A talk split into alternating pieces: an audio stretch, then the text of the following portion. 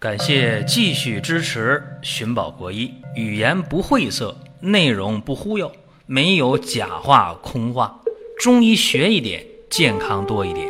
寻宝国医，求医不折腾。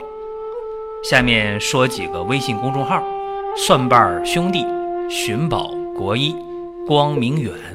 各位在公众号里，我们继续缘分。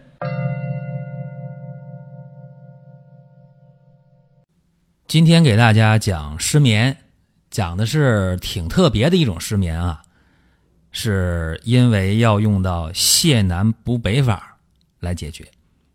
对于泻南补北法，大家的理解往往就是：哎，我知道了，南为心为火，北为肾为水，所以大家就认为这个泻南补北法就一定是心肾不交了，是吧？泻心火来。温肾水是这样一个治疗的思路啊，就是大家第一个印象，包括学中医时间比较短的，或者学中医有一段时间了，但是临床上干的比较少的人，往往会这么想，这么想对不对呢？对，但是不完全。所以今天给大家呢做一个更系统的讲解。我们先来看一下啊，这个泻南补北法为什么？在大家用的时候，或者在固有的思维当中会偏差，出在哪儿？这问题，《难经》啊，第七十五难当中记载：东方实，西方虚，泻南方补北方。这个是最早出现泻南补北的出处。那泻南补北法呀，它是根据五行的相生相克关系来确定的。这里边很明确指出来啊。肝实肺虚之症，要用泻心火补肾水的治疗方法。所以呢，泻南补北法也就是泻心火滋肾水，又称泻火补水法。这样是很全面的一个解释，但是需要进一步的来解读，大家才能听懂啊。好多人听不明白。在中医学当中啊，说人呢，他不是孤立存在的，天人合一，人和大自然要适应。要和谐共生。东方啊为肝木，西方呢为肺金，南方为心火，北方为肾水。东方实说的是肝实啊，西方虚呢说的是肺虚。泻南方那就泻心火呗，补北方就补肾水呗。所以这就提出来啊，肝实肺虚而脾土无恙的病症。所以说呢，在治疗的过程当中，要泻心火、补肾水，这是一个基本的法则。甚至有人讲啊，你这个五行啊相生相克，这不就是病理吗？在这儿我要特别说明一下，五行的相生相克，它是生理现象，这个你不用去太纠结。相成相侮，这才是病理状态啊，这点必须说明。这点不说的话，在理解上就要出现偏差了。中医讲虚则补其母，实则泻其子。那根据五行的相生相克的原理啊，这个肺虚症是要补脾土的，对吧？而不应该去补肾水。那泻南补北的方法是否就不符合泻母补子法呢？事实上啊，泻南补北法它是补母泻子法。对于具体的病症来讲，做一个变通的应用。大家看啊，肝实肺虚症，从病理病机上来讲是啥？阴血不足，心火旺盛，进而呢，它引动肝火，那肝木又太过，反克肺金，而导致的木实五金。刚才我不说吗？生克是生理，成污。是病理，对吧？其实这个弯儿呢，要转过来之后，大家就豁然开朗。对于初学者来讲尤为关键啊。这个《难经》当中啊，对于这个治疗上，他就用的泻心火、补肾水的方法。那么心火为肝木之子，对吧？根据实则泻其子的原则，可以泻心火，以泻肝经的气热。那心火降，则火不行金，那肺经得安呗。虚则补其母，那肺虚理所应当补其母。肺的母是谁呀？脾土啊，对吧？但如果木气太过，成土过深，坏了啊！虽补土，但仍不足以阴养其子，那么就得用补肺金之子肾水，对吧？子时则不食母气，就没有子到母气的情况，对吧？益子之气，使子时而继母，对不对？哎，并且啊，补肾呢还能益肝，肝干嘛的？肝主藏血呀，肝属阴，对吧？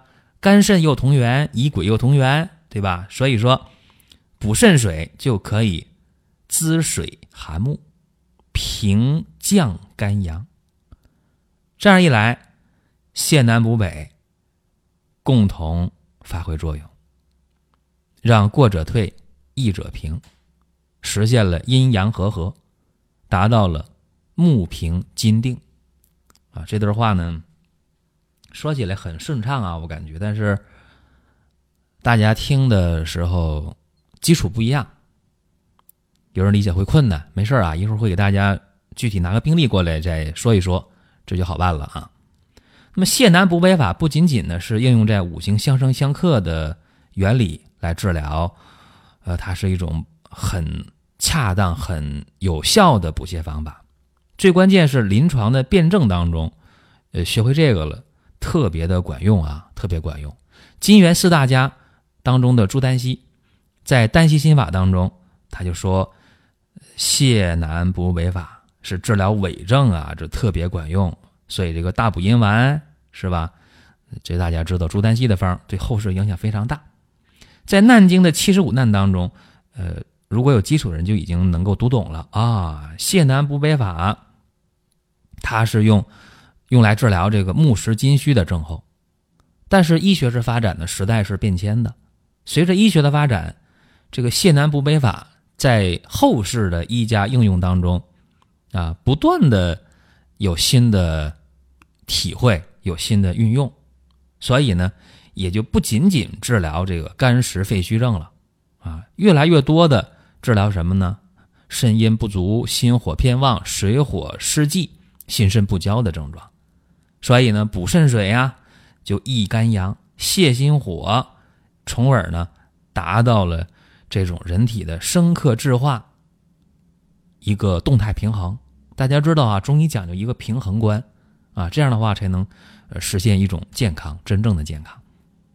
中医认为啊，一切都是运动的，都是在动态当中来实现平衡。那运用泻南补北法，呃，治疗失眠，呃，我说它效果好，这个确实有很多的经验和例子摆在这儿啊，一会儿要讲。失眠呢，这不是中医的词儿啊，中医呢管这个叫不寐，是吧？不寐。那么在治疗这个不寐的时候啊，治疗失眠的时候。西医的治疗就特别的简单粗暴啊，这不是说批评谁，不是说贬低谁，客观的看。那西医说你睡不着就是神经兴奋呗，对吧？就让你抑制呗。所以西药解决失眠都是抑制神经。那用中医的理论来看，这是什么呢？抑制就是阴呗，是吧？兴奋就是阳呗，对吧？啊，所以中医呢在解决失眠的时候。呃，方法就很简单啊，就是来调心神啊，就来实现营卫阴阳的正常运转就可以了。这是思路啊，中医的一个思路。那么我们在具体用的时候，说怎么去用这个泻南补北法？给大家举个例子啊，呃，接触过这么一个人，他啥情况呢？呃，六十多，男性。原来在单位呢是当个领导，退休了，退休以后呢就不适应，觉得这一下子就闲下来了啊，心理落差比较大。各位如果看过《我爱我家》那个中国很成功吧，几乎是最成功的这么一个家庭剧吧，大家知道里边那个啊富明那老爷子对吧？就是官也没过够是吧？退休了不适应。我讲这情况呢，跟他差不多，六十多，六十二三岁，啊，退休之后了就不适应。那么他出现了一个失眠的情况，一退休没多久就失眠了，就心里特别烦，啊，晚上呢一会儿一醒一会儿一醒，每晚上能醒个四回五回的。那大家想，这别睡觉了是吧？那睡啥觉了？睡眠质量特别差，并且呢，这老爷子啊，啊，头晕呐，耳鸣啊，啊，晚上还出汗啊，睡不好觉还出汗，潮热盗汗，并且呢，手脚心热，心口窝热，心里特别烦，有点这个郁闷，有点焦虑，有点压抑，并且有腰膝酸软啊，记住啊，这典型的肾虚对吧？腰膝酸软，头晕耳鸣嘛，啊，然后。怎么办呢？首先就想到了吃点这个抗抑郁药，吃点管睡眠的这些安眠药，就吃啊，吃上就有点效，吃半片儿刚开始行，后来就一片儿马马虎虎，再后来就要加到两片了啊。这这管这个焦虑的、管抑郁的、管失眠的这西药，越吃他心里越没底，吃了差不多两年，加到两片了，就害怕了。就怕这个身体就扛不住，找我过来看，这也算是托关系啊，比较熟人介绍啊。我一看，哎呦，这情况多典型啊！叫啥？叫心肾不交之不寐症，对吧？怎么办呢？很简单，开了七副药啊。平时我不开那么多。但是这比较熟悉，而且一目了然，他这个病情很很典型啊。什么药呢？黄连、黄芩、阿胶、百合、远志、合欢花、柴胡、刺五加，就这么一个方这个方干嘛呢？调畅情志，对吧？心肾交合啊，水生火降，是这么一个方给大家具体说一下啊。黄连十克，黄芩五克。这个黄芩、黄连是干嘛的？清泻心火，啊，泻烦除热，对吧？除烦泻热呀。那么阿胶干啥的？滋阴的，是吧？补肾水的。百合还有合欢花还有远志，养心安神呗。这个柴胡呢，调畅情志啊，包括加上这个刺五加，来补益肝肾。这个方案用上之后啊，就对于他这种肾阴不足、心火偏亢的心肾不交的这种不寐症，应该是很对路的。所以七副药用下去之后啊，就来的效果很明显。大家说是不是就心里不烦了、不闷了啊？腰膝酸也没有了，就能睡着觉了啊？不烦不躁了？没有那么厉害，没有啊。七副药下之后，他的管睡眠的西药、管焦虑的西药就减一半量。啊，减一半的量。那既然有效了，接着用呗。又用七副药，这七副药下去以后啊，他的这个烦躁啊、五心烦热呀、腰膝酸软呢、头晕耳鸣的症状基本上就没有了。睡眠的质量啊，比原来好，晚上醒一两次。而且这个时候他管睡眠的西药已经不吃了，啊，管抑郁的药他还不放心，还吃，还吃一片儿。那有效，接着用吧，啊，再用了一个月，怎么样？所有的症状几乎上都没有了，而且西药完全停掉了。这个讲完之后啊，希望给大家一个启发，就是说人呢，这个思虑过度，情志不畅啊，就导致心神不安啊，神不守舍。而且呢，他这个情况啊。用这个中医的方法来解决，应该还是很有优势的。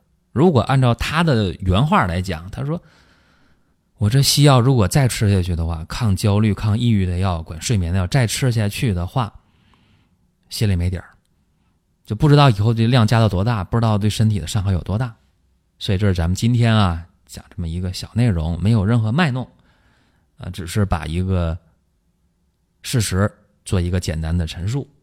啊，也希望大家在运用的过程当中，能有更多自己的心得体会。啊，你说我觉得这么用会更好，那行，你用的更好，那祝贺你。所以中医这个东西啊，在接触以后，大家会有个人的一些感悟，也希望大家呢留言互动，在音频平台，在我们的公众号，咱们交流都可以。好了，下一期我们接着聊。下面说几个微信公众号：蒜瓣兄弟、寻宝国医、光明远。各位在公众号里，我们继续缘分。